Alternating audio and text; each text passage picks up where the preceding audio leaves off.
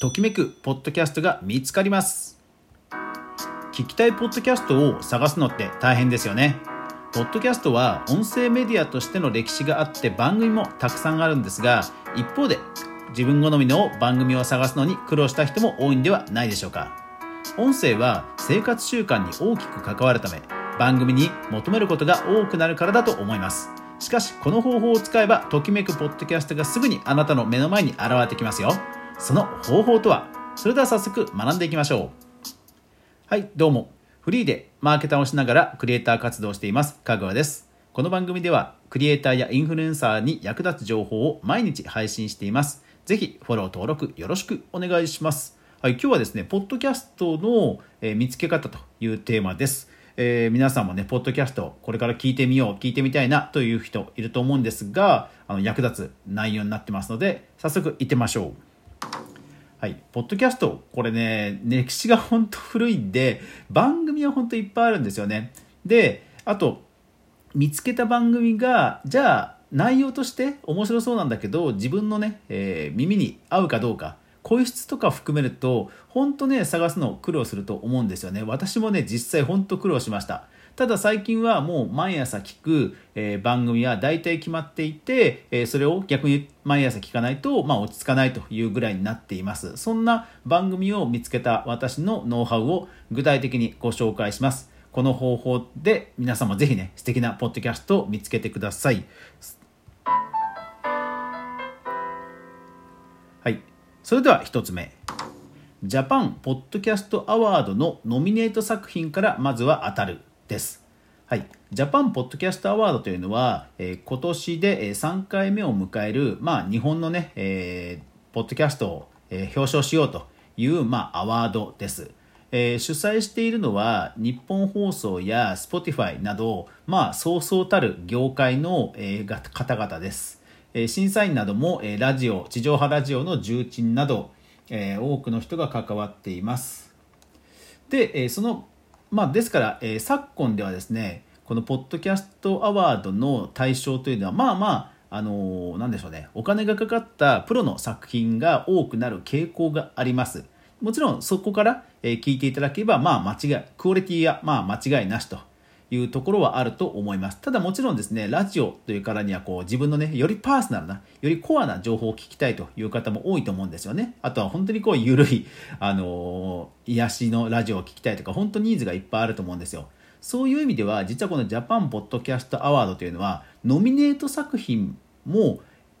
途中で紹介してくれてるんですね。あとは、リスナーズチョイス。そのプロの審査員は、こういうねハイクオリティなものが好きだけど本当にゆるっとした番組も好きだっていう方にはそのリスナーズチョイスですとかあとはえ、っとネクストネクストクリエイター賞とかいう本当にこうマニアックな、えー、番組を紹介するコアな部門もあるんですよね。ですからそういったところからどんどん探されるといいと思います。でノミネート作品一覧も毎年ちゃんと出てますので、えこれはもう何百という作品がすごいあるので、えかなり見つけるのがまずそもそも絞り込めると思います。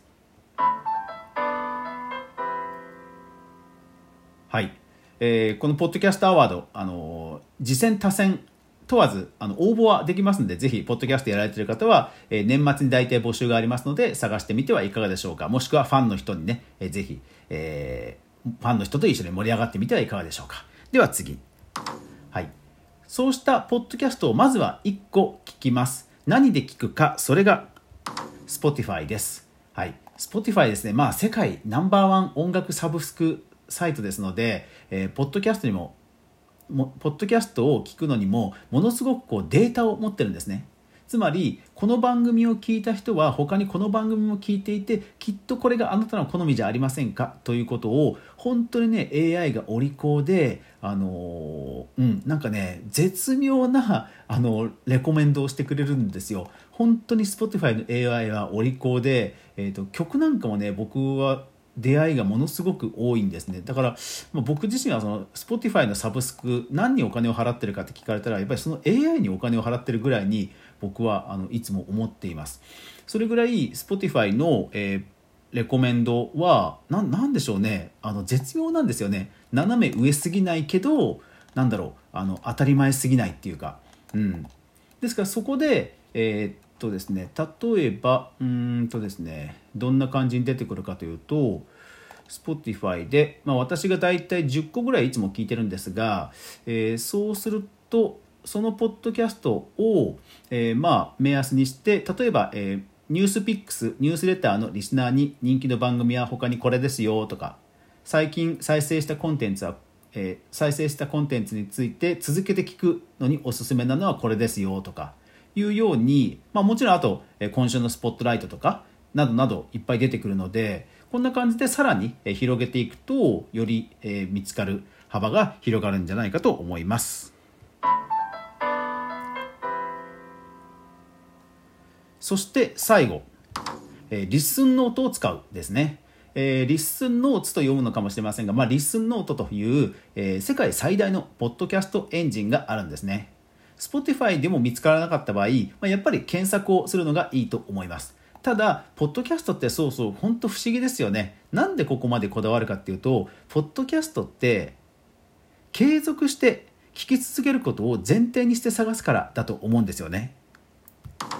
そうこれってブログでもあの YouTube でもなんかここまでこだわって探す媒体ってなかなかないと思うんですね。これ本当音声ならではだと思うんです。ねあの多分ポッドキャストを探すのに苦労された方ってこういう経験ありません？あこの番組すごいいいな声質もいいなと思っていると実は更新がもう終わっているとかそうポッドキャストってバズらないバズりにくいメディアなので なんかねいい番組があっても更新がね途絶えちゃうことが結果結構あるんですよね。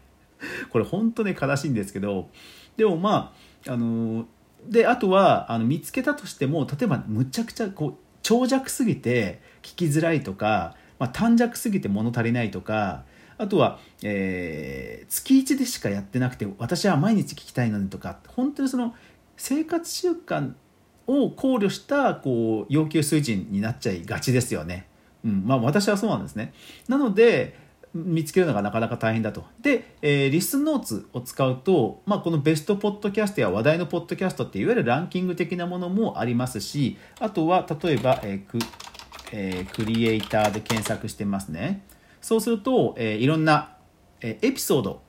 チャンネルではなくて、エピソード、配信がそもそもこう検索にヒットします。ポッドキャストというのは、えー、Apple Podcast や、えー、Spotify だけでなく、まあ、いろんな配信媒体があるので、えー、そういったところから横断的に、まあ、ポッドキャストを検索できるので、まあまあ、このリスノーツで見つからないポッドキャストは多分ないと思います。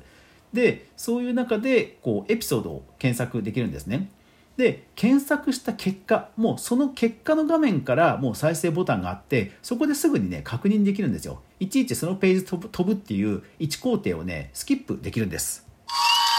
そう。本当ねあの効率的に探せるんですよね。でいいところははい。で一つそれっぽいなんか番組が見つかったなとします。そしたら番組のチャンネル、えー、番組のタイトルをクリックしまして、えー、その番組を、まあ、その番組のリスンノーツの、まあ、紹介ページに行くわけです。えー、例えばこれかな？はい。そうすると、はい、アップデートの頻度、every 3days。この、えー、この番組は、えー、3日ごとに更新してると。それから平均的な、えー、配信、えっ、ー、と、アベレージオーディオレングス。え8 minutes ってありますんで、まあ、平均8分ぐらいの番組ですよと。で、今まで何エピソードあって何年から始めてますよというのがわかるんですね。で、まあ、最新エピソードはずらっとそこにもうそもそもリストアップされますので、え最新がいつで、まあ、ちゃんと最近も更新されてるのかっていうのもすぐにわかるんですよ。そう。いわゆるそのポッドキャストの番組として、えー、求める